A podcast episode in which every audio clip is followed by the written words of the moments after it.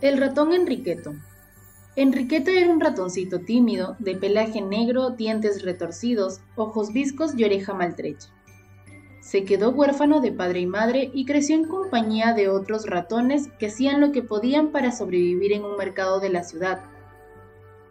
El día de Nochebuena, como de costumbre, tenían hambre y decidieron salir a buscar comida entre los desperdicios de los contenedores que la gente iba llenando alrededor del mercado.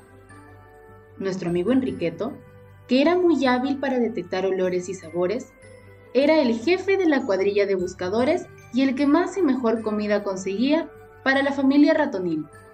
Esa mañana logró reunir trozos de jamón, pizza, chorizo, frijoles volteados, nachos, platanitos cocidos, pan francés y unas cuantas galletas navideñas.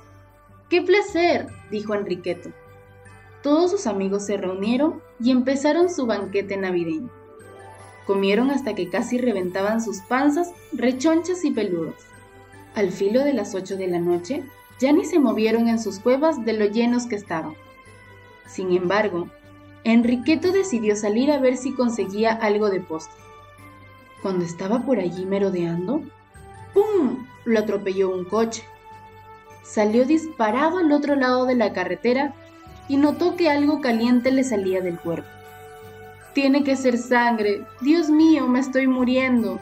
¿A dónde iré a parar?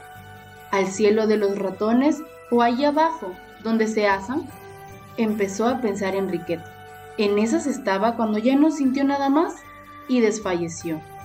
Cuando por fin abrió sus ojos, se vio rodeado de ratones vestidos de blanco y dijo, Entonces sí me morí y debo estar en el cielo, de pronto uno de ellos le habló diciendo, Manito Enriqueto, por fin abriste tus ojos, estás vivo. Un buen susto fue el que se llevó Enriqueto.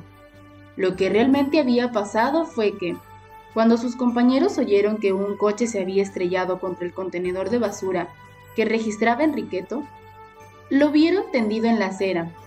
Inmediatamente lo cogieron y se lo llevaron a su cueva.